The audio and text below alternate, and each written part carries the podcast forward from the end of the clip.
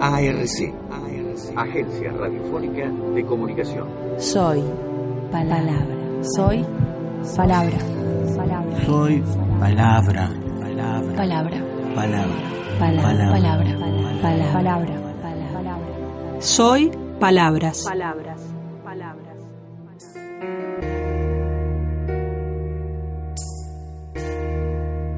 Rocío Lanfranco. Ni una menos. Llueve. En la plaza resisten los pájaros y en los bares el café. Y ese tema de los Guns, porque es noviembre. ¿Quién escuchará el grito de hoy? Mojado de bronca, mientras la primavera igual florece y es injusto. Está mal que las cosas sigan naciendo. Ese jacarandá detrás de la fuente, por ejemplo, está mal. Mal que se enamoren los adolescentes de las palomas que alimentan abajo del monumento. Mal que en la tele sigan otras noticias y en la calle la gente abra el paraguas y que a November Rain le siga los otros temas. Porque el tiempo debiese parar justo ahora, porque si no, ¿quién va a escuchar el grito de hoy?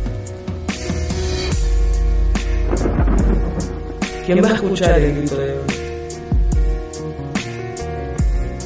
¿Quién, cuando sonriamos de pura pena y nos abracemos por no salir a quemar todo, a golpear al silencio y nos miremos las caras de duelo y nos toquemos los agujeros que nos dejaron ayer las balas, balas y los puntazos y los puntazos?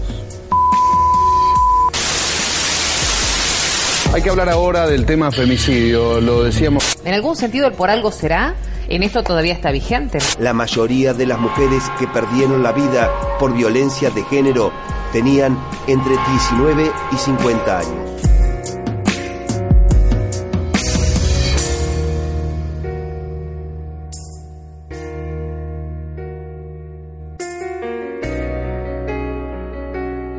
Facultad de Ciencias de la Educación. Universidad Nacional de Entre Ríos.